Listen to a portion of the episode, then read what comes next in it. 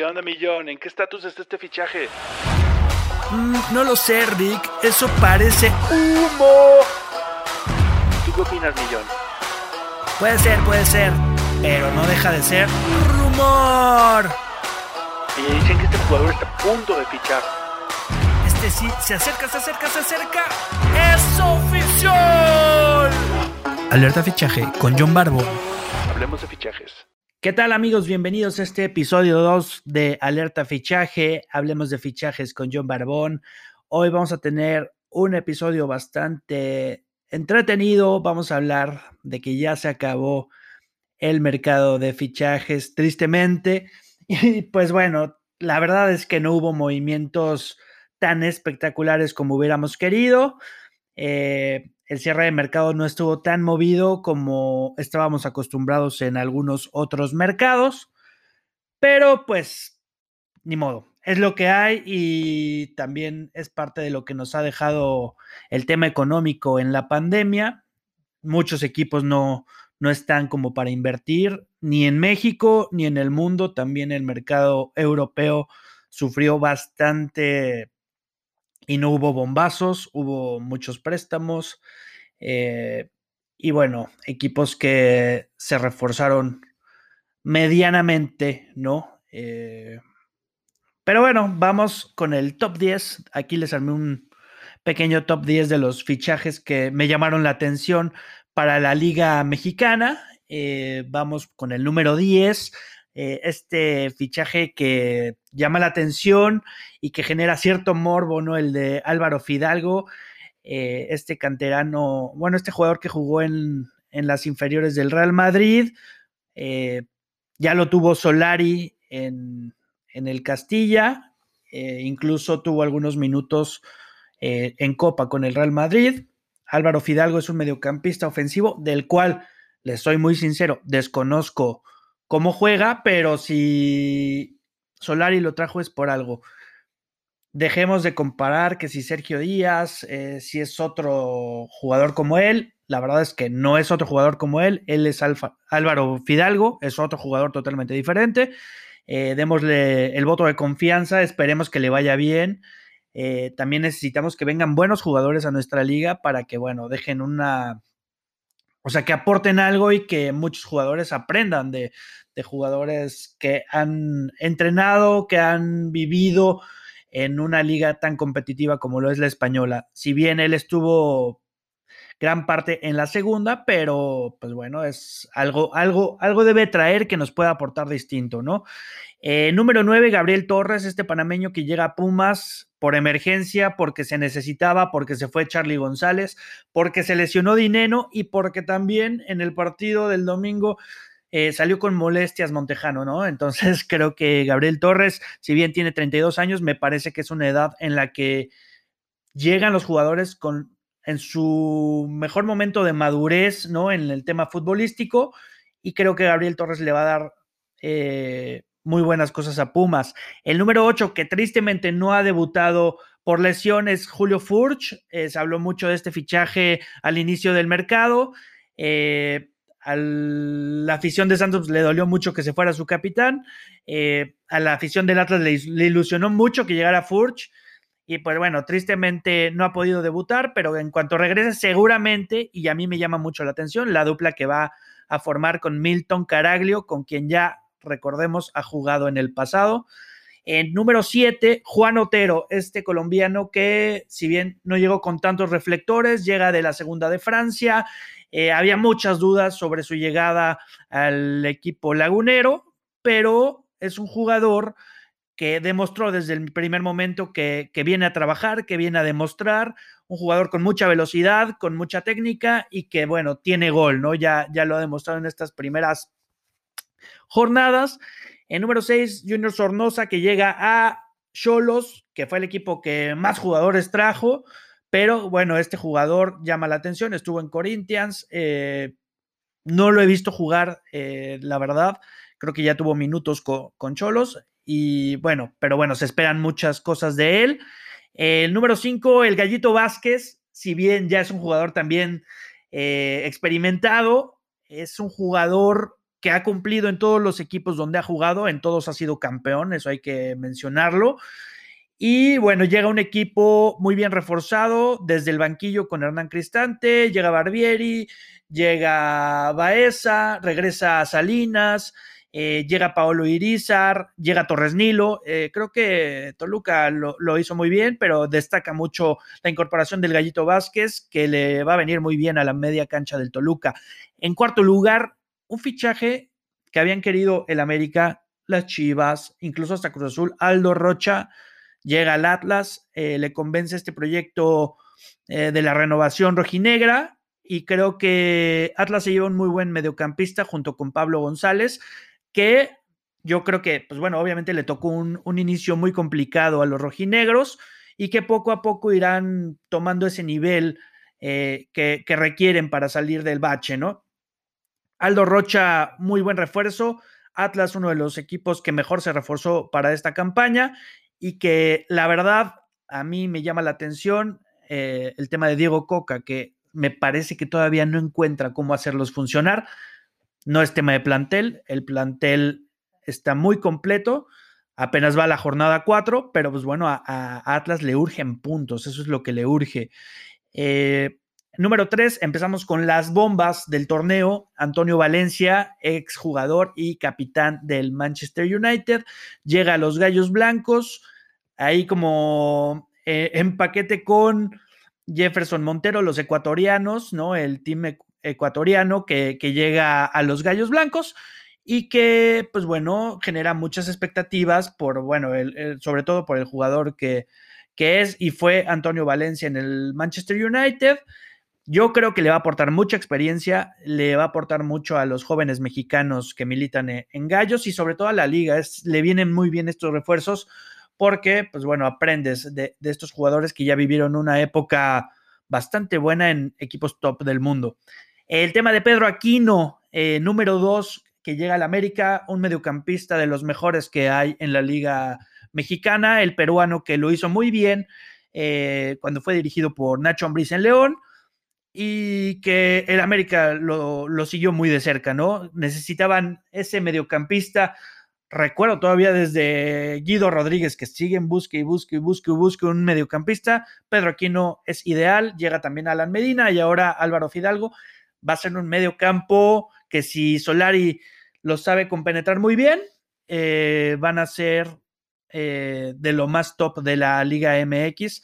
Y la bomba, el número uno, eh, ha rendido en todos sus equipos. Desde que llegó al Necaxa, Carlos González ha sido un delantero crack en la Liga MX. Después su paso por Pumas fue muy bueno. De hecho, obviamente están sufriendo ahorita los Pumas esa partida, ¿no? Eh, que si bien les deja dinero, ¿no? Eh, sí es un hueco muy difícil el de llenar el de, el de Carlos González, que ya empezó con goles en, en Tigres en su primer partido se le vio buen entendimiento con Guiñac, después se lesiona Guiñac y creo que Carlos González empieza a tomar ese protagonismo como delantero, ahora sí que dupla o suplente de Guiñac, que bueno, sabemos que es difícil llamar la atención del Tuca y sobre todo la confianza del Tuca. Pocos como Carlos González han empezado de titulares en Tigres y pues bueno, vemos el caso más más cercano con Vargas y con Ener Valencia, que les costó trabajo ganarse esa confianza de, de, Ferretti, ¿no? Eh, para mí estos fueron 10 de los que llamaron la atención. Hay muchísimos jugadores que llegaron, hay muchos préstamos, también se fue Iniestra a Juárez, Juárez se... Paul García, el defensor español, muchos, muchos que llegaron a la, a la Liga Mexicana, pero para mí estos llaman mucho la atención. El tema de hoy, pues bueno, como saben, y cada que empieza un mercado de fichajes, mucho se habla de Chivas, ¿no? ¿Quién va a llegar? Eh, muchos rumores. En cuanto termina el torneo para Chivas, siempre se encienden los focos. Eh, para mí, y lo sigo, sigo en el barco de Víctor Manuel Bucetich, para mí Bucetich desde el torneo pasado ha sido el mejor refuerzo del Guadalajara. Acabó con tres años de no clasificar a la liguilla, metió a Chivas en semifinales, ganándole al América, ¿no? Eh, le ganó bien. Eh, Y creo que, que no, no le ha hecho justicia este torneo. Eh, cuatro jornadas que, pues bueno, obviamente la gente de Chivas espera más, pero pues hay que, hay que caer también un poco en la realidad, ¿no? Chivas tiene uno de los mejores entrenadores mexicanos en el momento. Perdón, por no decir que el mejor eh, mexicano disponible, el más exitoso. Eh, obviamente no, no cuento al Tuca porque el Tuca es brasileño, ya es más mexicano que nada, pero Bucetich es un ganador, es un maestro, es un, entrenador que se la sabe de todas, todas, que con poco en algunos equipos ha hecho, mucho en el tema de Gallos Blancos, los llevó a una final, ganó Copa, eh, los metió a liguilla en su segunda etapa. La verdad es un entrenador que no es a corto plazo, es un entrenador que sabe trabajar muy bien a mediano y largo plazo. El problema de Chivas es la exigencia continua, el ataque mediático ante cualquier situación. Eh, hoy Chivas, pues sí, no tiene un muy mal inicio, pero ya lo quieren fuera del Guadalajara después de, de haber tenido un gran torneo el torneo pasado, con lo que tenía, ¿eh? Me refiero a gran torneo viendo cómo le dejaron al equipo con problemas de vestidor, con jugadores indisciplinados, con lesiones. La verdad es que Bucetich ha hecho muy buena chamba. El tema ahorita es cuando termina el torneo contra América, él fue muy claro.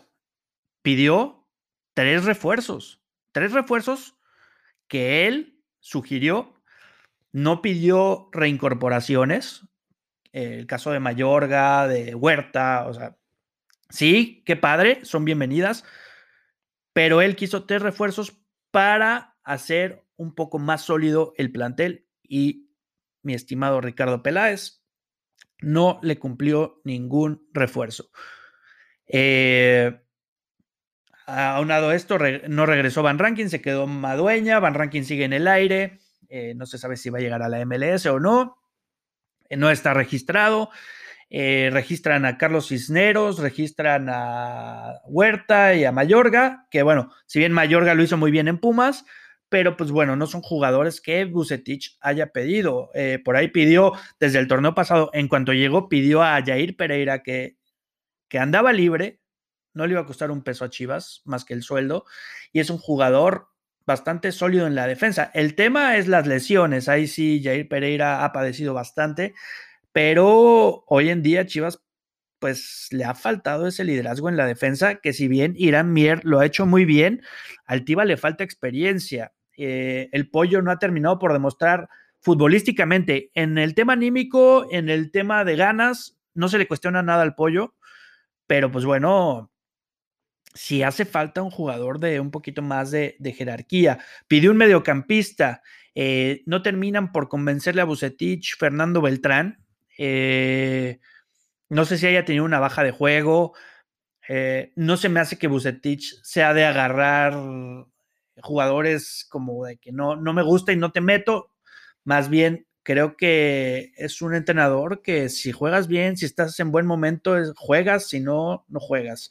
Eh, tal estuvo el caso ahora con Beltrán en el fin de semana, se le dio la titularidad y tampoco demostró, ¿no? Eh, termina saliendo de cambio, me imagino que molesto, pero sí, creo que Víctor Manuel Bucetich está intentando por todos lados hacer cambios y cambios. No se ve un once definido porque, bueno, tampoco los jugadores, me imagino, le han dado armas para poder decir, ¿sabes qué? Eh, tú eres titular, ¿no? Yo, yo sí creo que, que Chivas debe pensarse muy bien antes de, de despedir a un tipo como Bucetich. Yo creo que deben darle chance, deben de dar un mensaje muy claro de que tu entrenador es el que manda y si no te acoplas al, entrenador, te vas.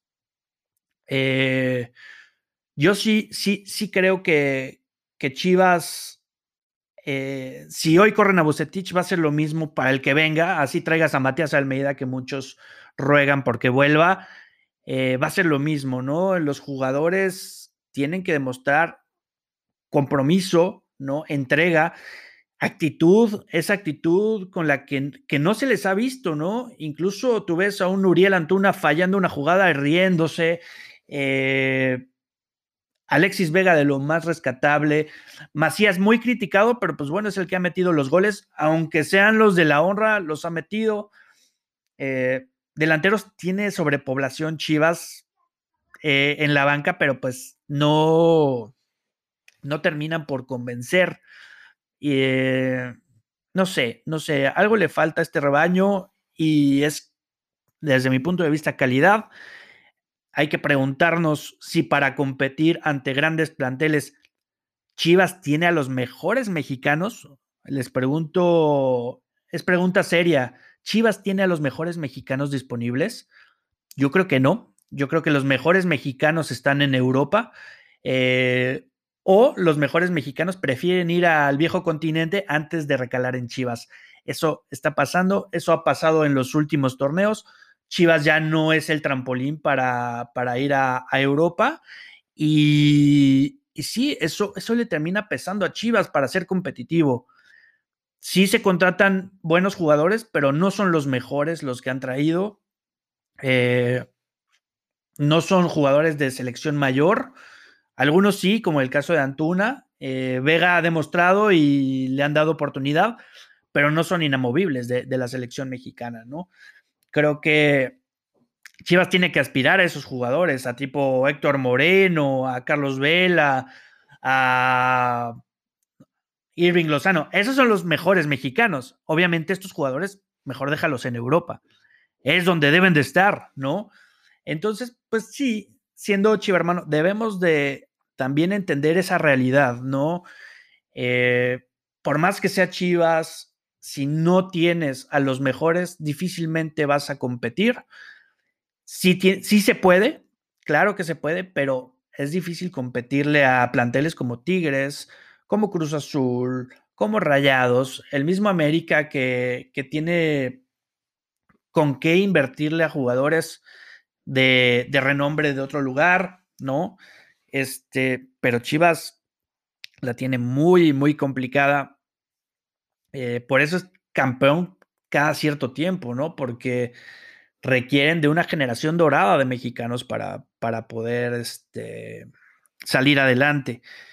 Eh, pero bueno, por aquí vamos a responder algunas preguntas. Este es el buzón de los fichajeros. El buzón también puede ser de quejas, como no. Aquí las leemos y, nos quejaremos con, todos ustedes también, ¿por qué no?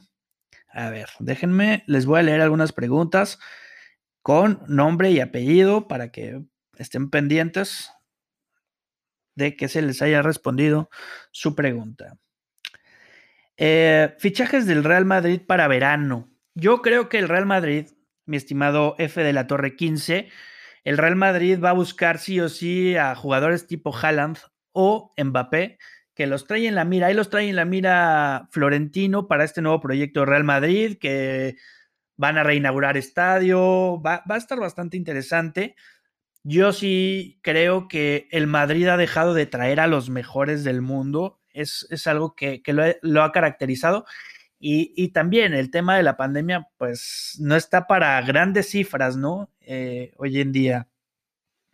Hasta el Moreno, el fichaje de Pumas, bueno, ya lo, comentaba eh, Gabriel Torres, que llega, que llega a reforzar la delantera, más de emergencia que tan planeado, ¿no? Eh, yo espero que le vaya bien, es un jugador con experiencia, un jugador con gol y que le va a venir muy bien a Pumas. El gol de Santi Muñoz, dice Sael Moreno también. Eh, este jugador de Santos, que, es referente de selecciones menores, que también ha sido buscado por equipos europeos. Eh, por ahí sonaba el Sporting de Lisboa.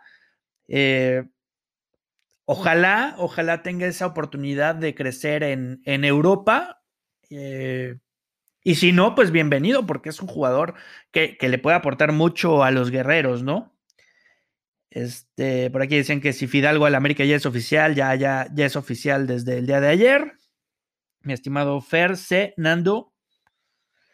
Fichajes bomba, Fito Acosta Jr., pues ya sabemos, eh, Carlos González, Antonio Valencia, Pedro Aquino, entre otros, ¿no? Aldo Rocha, Gallito. Fichajes bomba dentro de lo que se le puede llamar bomba hoy en día en temas de pandemia en el fútbol mexicano, ¿no? Eh, porque pues obviamente sabemos que, las arcas no están llenas, ¿no? O sea, el, fútbol mexicano está sufriendo, el fútbol mundial está sufriendo en el tema económico y hay mucho, mucho préstamo, mucho regrésamelo porque pues bueno, voy a usar los activos que tengo del club, ¿no? Eh, futbolera 13, aquí tiene dos preguntas que van muy relacionadas. ¿Cuál es el fichaje más infravalorado y cuál es el fichaje más sobrevalorado? Me parece que el más sobrevalorado va a terminar siendo Antonio Valencia y el más infravalorado me parece que ha sido Juan Otero de Santos Laguna, un jugador que llegó con muchas dudas, pero que demostró y se me hace que va a ser de los que va a demostrar durante todo el torneo por la explosividad que tiene. Em, dice José Álvarez Guillén 10, ¿cuándo algo para Chivas, bro? Nos surge un refuerzo bueno y que aporte. Pues, híjole, cuando también le hagan caso a, a los entrenadores. Hoy en día Peláez armó el equipo, ni Tena ni Bucetich han armado ni sugerido jugadores. Yo creo que por ahí va, ¿no? Por ahí va. Este, yo creo que necesitan confiar un poco más en, en lo que en lo que Bucetich trae para ofrecer. También sí siento que Peláez ha perdido un poco el protagonismo eh, de ser ese salvador de Chivas, ¿no? Cuando llegó Peláez, claramente era, wow, Peláez nos va a salvar, nos va a traer refuerzos. Los trajo y no, no funcionó. Eh, después viene un segundo, una segunda ilusión con Víctor Manuel, ¿no? Bucetich. Ahora Bucetich sí nos va a sacar de, del hoyo, ¿no? Lo logró, llegó a semifinales, pero aún así le hace falta trabajo, le hace falta él armar su equipo. Eh, cosa que no está funcionando porque, pues bueno, no, no está armando su equipo, le están dando lo que, lo que hay y no lo que él pide. No. A ver, déjenme ver más preguntas porque aquí me dejaron ustedes un poquito más. Eh, denme unos segunditos. TikTok, TikTok, TikTok, TikTok, TikTok. A ver. Por aquí había una, una pregunta muy, muy buena. Mm, Jonathan Pipe, ¿cómo ven a los Pumas al futuro? ¿Creen que puede llegar a lo del torneo pasado? Yo creo que sí, yo creo que Lilini se está reforzando con su cantera, algo que hacía, Pumas y está haciendo muy bien. Eh, Lilini es el indicado, ha formado un gran grupo, yo creo que todos se apoyan, es una verdadera manada ese equipo, ¿no? Eh, y, sí, funcionan como manada, eh, se, apoyan unos a otros en, los aciertos, en los errores, ¿no? Creo que, creo que bastante bien. A ver, por aquí vi una pregunta muy interesante. Me la encuentro porque la estoy leyendo justamente de, del Instagram. Daniel, Daniel GR Gutiérrez, directores técnicos que tambalean este torneo híjole, el número uno, yo creo que Diego Coca, si bien la verdad es que le tocó un inicio muy complicado al Atlas, eh, recibiendo a Rayados y a Tigres, ¿no? Eh, fue muy complicado para un equipo que recién se está acostumbrando, ¿no? A las nuevas caras, muchos que regresan, pero pues bueno, obviamente acostumbrarte al trabajo de un nuevo entrenador con nuevos compañeros es, es complejo.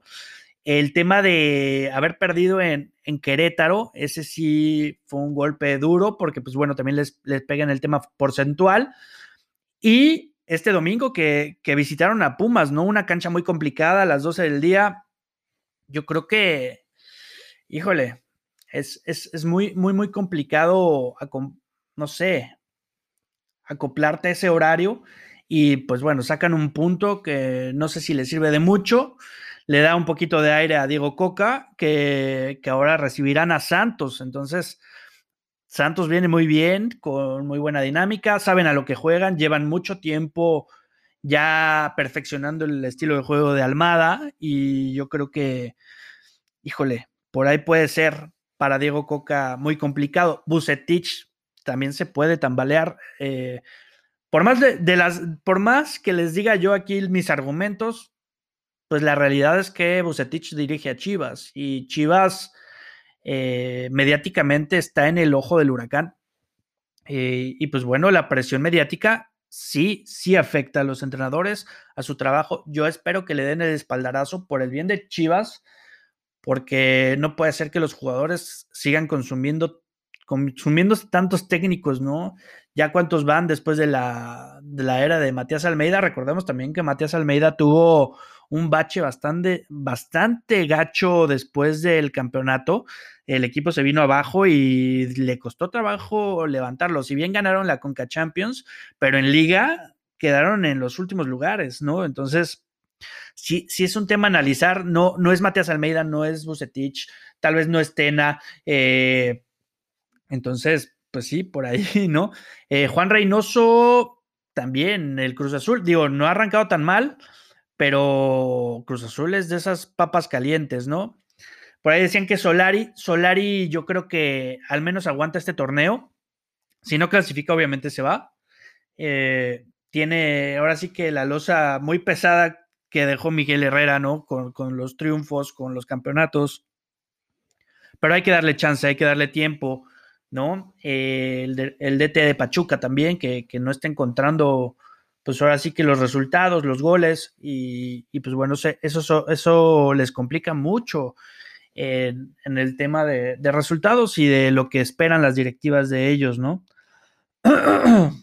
Dice Manolo Acosta, que por cierto, yo tuve una, plática muy buena con Manolo Acosta 98 eh, por Instagram, estuvimos platicando de por qué juega mal Chivas, ¿no? ¿Por qué juega Chivas tan mal? Mejor dicho, ¿por qué Bucetich está en Chivas? Bucetich está en Chivas por su palmarés, por los logros, por la capacidad que tiene como entrenador.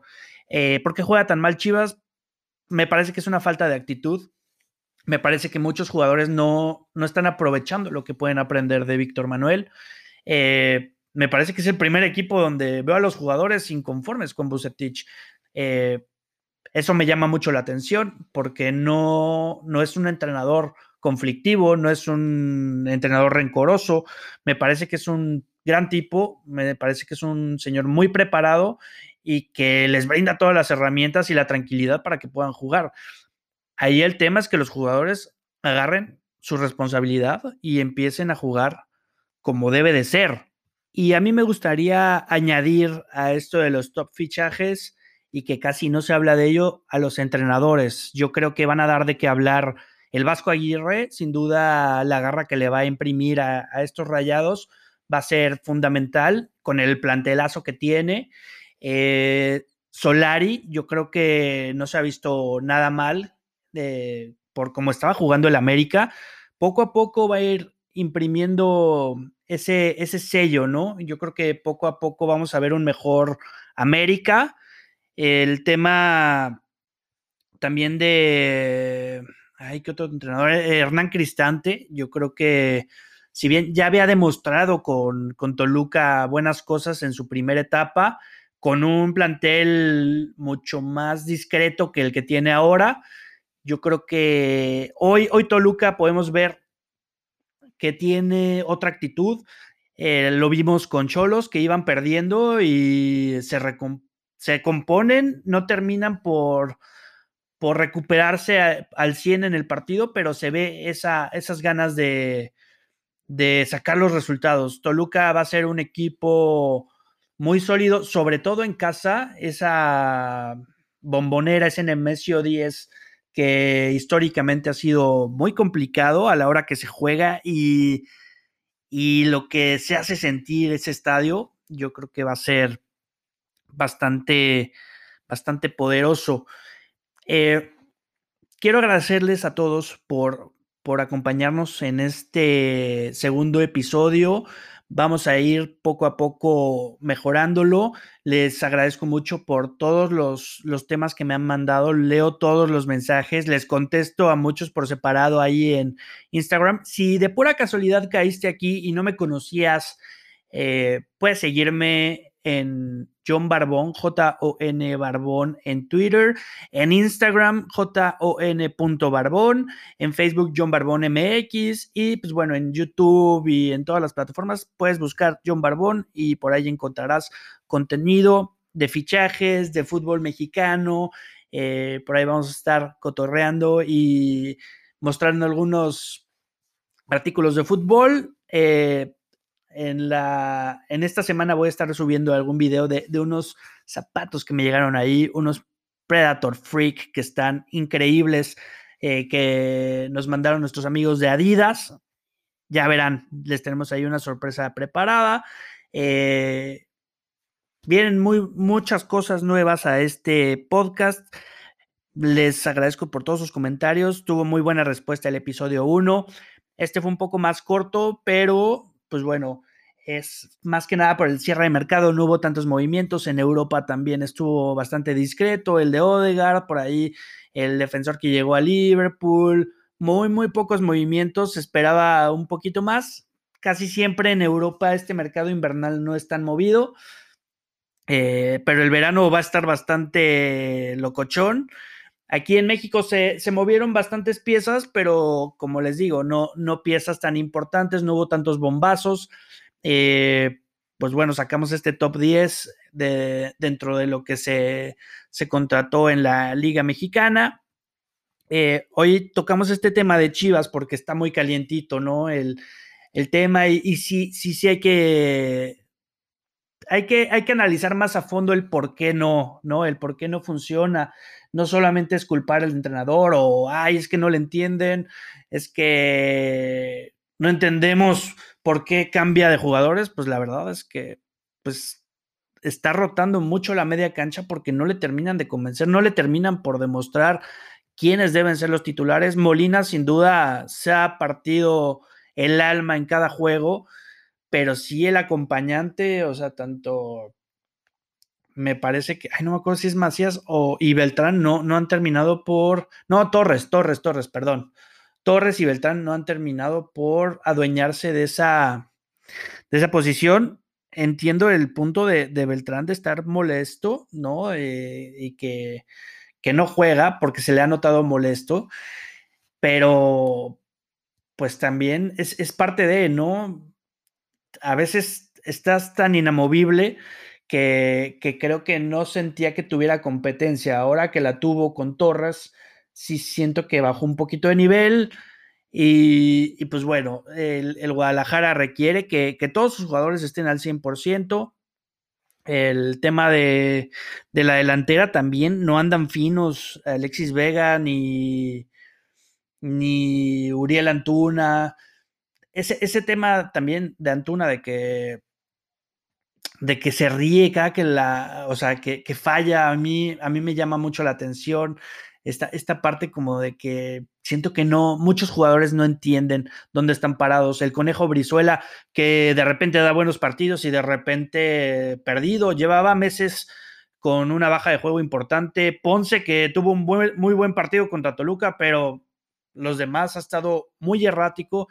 Eh, ahí sí también el tema se empieza a cuestionar por qué no juega Mayorga en lugar de Ponce, eh, como en su momento se cuestionaba por qué no jugaba Chicote Calderón. Eh, es un entrenador con mucha experiencia, él sabe cómo manejar un, equipo, hay que tener paciencia a los proyectos, no solo en Chivas, en Cruz Azul, en América, en América que se está renovando, hay que tener esa paciencia, eh, son cuatro jornadas, ahorita estamos sacando conclusiones de, todos los equipos como si ya estuviéramos a una semana de cerrar la clasificación a liguilla, no es así. También recordemos que es un, ha sido un año atípico, un año en el que ha habido muchos enfermos de COVID, ha habido muchos jugadores que no han podido estar al 100, ¿no? Eso también hay que tomarlo en cuenta. Y, bueno, esos son temas que podemos seguir platicando y ver cómo van evolucionando los refuerzos en distintos equipos. Les agradezco mucho, eh, mis aficionados que hablamos fútbol. Hoy en este gran proyecto que es Alerta Fichaje, el podcast, hablemos de fichajes. Recuerden seguirme en Instagram, en YouTube, en Twitter, Facebook y pues bueno, compartan este episodio. Y si pueden ahí de los que les contesté, pues súbanlos, yo los, los comparto. Siempre es bueno que compartan desde dónde me están escuchando, me, me gusta mucho saberlo. Eh, tuvimos muy buena respuesta en el episodio 1 y esperemos que, que sigamos así. Los espero el próximo martes en el episodio 3. Por ahí vamos a dejar el buzón para que puedan dejar sus comentarios, sus sugerencias, sus preguntas. Y aquí su amigo John Barbón les manda un fuerte abrazo. Que estén muy bien. Bye. ¿Qué onda, Millón? ¿En qué estatus está este fichaje? Mm, no lo sé, Rick. Eso parece humo. ¿Tú qué opinas, Millón? Puede ser, puede ser. Pero no deja de ser rumor. Y dicen que este jugador está a punto de fichar. Este sí, se acerca, se acerca, se acerca. ¡Es oficial! Alerta fichaje con John Barbón. Hablemos de fichajes.